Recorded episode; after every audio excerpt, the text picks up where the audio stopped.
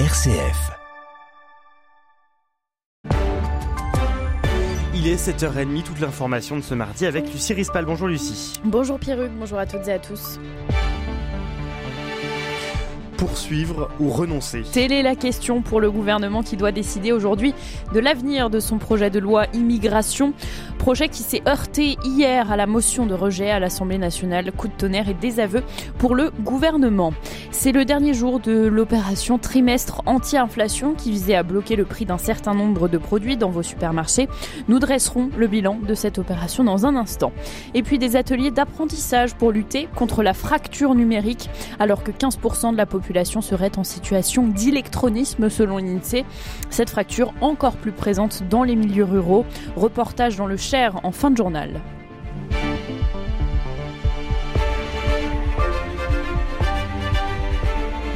Faut-il continuer ou pas? Le gouvernement doit décider de l'avenir de son projet de loi immigration. Projet qui s'est heurté hier à la motion de censure de rejet à l'Assemblée nationale. Un désaveu pour le ministre de l'Intérieur Gérald Darmanin qui a donné sa démission hier au président Emmanuel Macron, démission rejetée par ce dernier. Dans ce contexte, le parcours législatif de cette loi reste incertain. Les précisions de Magali Santulli. Nous verrons ce que nous déciderons, a déclaré Gérald Darmanin hier soir. Emmanuel Macron qui a refusé sa démission, a demandé qu'on lui présente aujourd'hui une suite pour ce texte. Hier, le gouvernement a donc dû essuyer un lourd échec.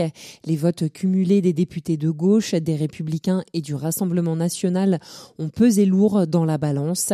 Cinq députés Renaissance n'étaient pas présents pour voter, une absence qui pèse car sans cela, la loi aurait été votée. Il reste donc trois options pour le texte. La première, le renvoi au Sénat pour une nouvelle lecture la seconde, la soumission à une commission mixte paritaire, où la dernière, et pas des moindres, renonçait totalement au texte.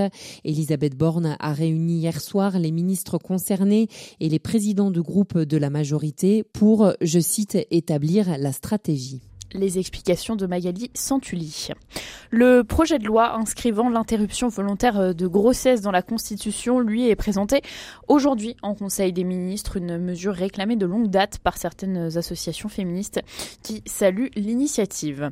Dans le reste de l'actualité, la commission indépendante sur l'inceste et les violences sexuelles faites aux enfants, la Civis, poursuivra son action, mais sans le juge Édouard Durand.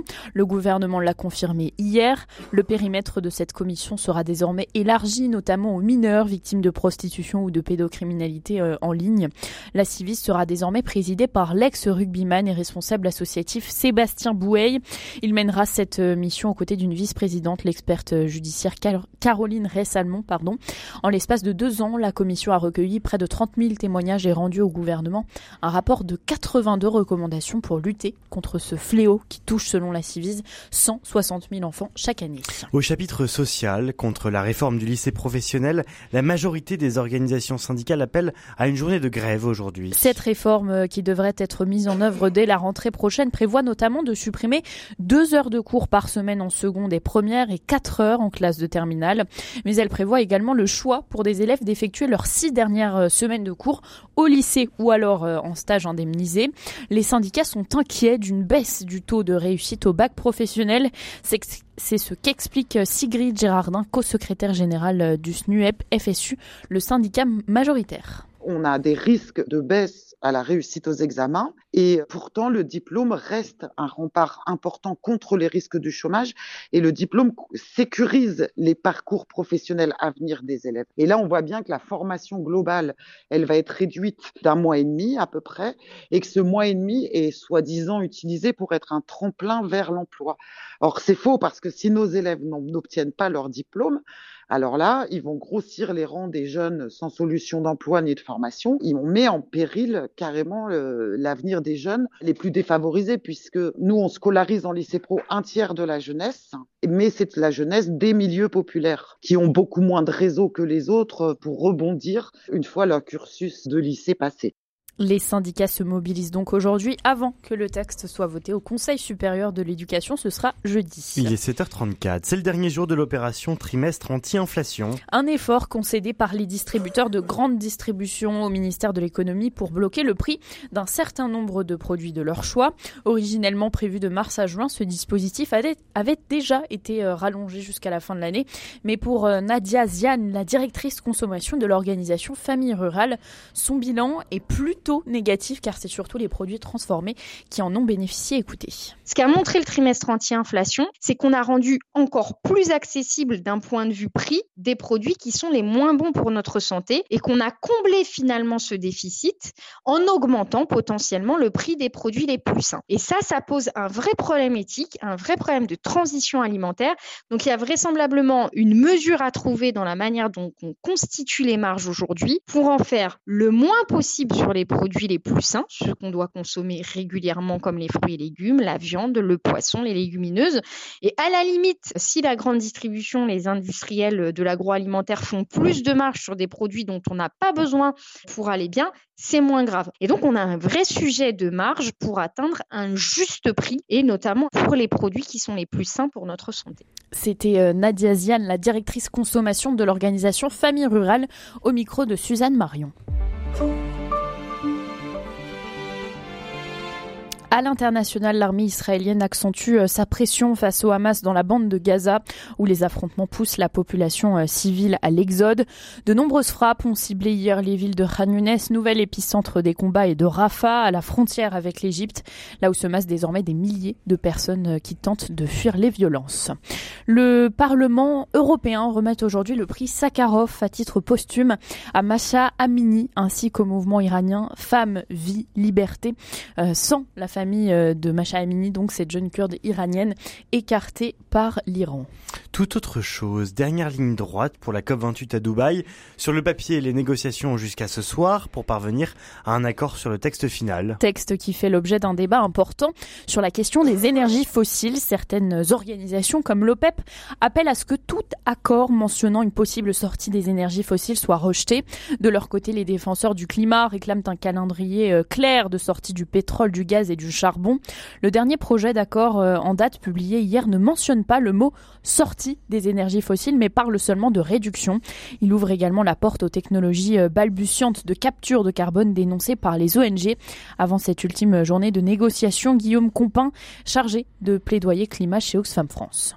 Ce qui nous inquiète euh, particulièrement parmi les options euh, possibles sur la table, euh, ce serait une option sur une simple réduction de l'utilisation d'énergie fossile, qui n'aurait pas forcément de cap clair, pas de date claire, mais aussi le recours, et on le voit beaucoup, à une terminologie qui parlerait d'émissions atténuées, c'est-à-dire qu'en fait, on ne réduirait les émissions qu'avec des technologies de capture et de stockage de carbone sont des technologies industrielles qui sont pas tout mature, avec euh, des, un recours massif au marché carbone, alors qu'on sait que euh, c'est une façon de marchandiser la nature qui n'est pas du tout fiable.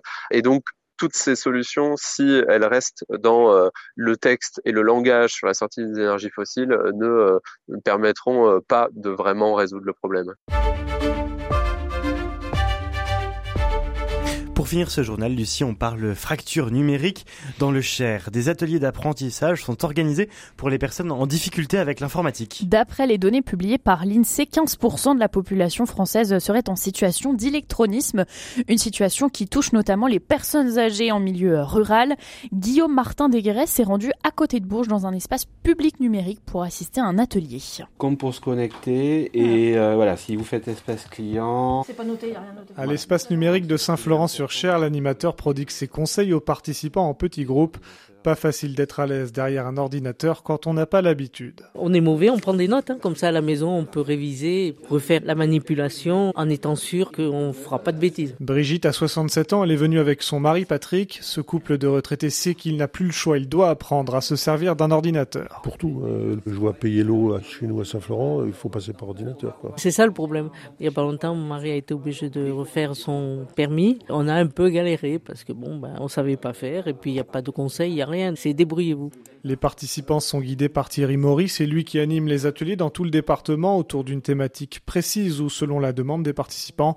Il le constate bien, le numérique se développe, oui, mais tout le monde ne suit pas. J'ai vu récemment une personne de 91 ans, elle voulait apprendre à envoyer un SMS. Donc c'est possible. Alors peut-être plus compliqué, peut-être plus long pour apprendre, mais c'est possible, bien sûr. Et donc pour l'arrêter, Ici. voilà, et arrêter. Parfait. Merci bien. C'est vrai que c'est pas toujours simple d'utiliser l'ordinateur. Ça, Merci. sûr. Merci beaucoup, Lucie Rispal pour le journal.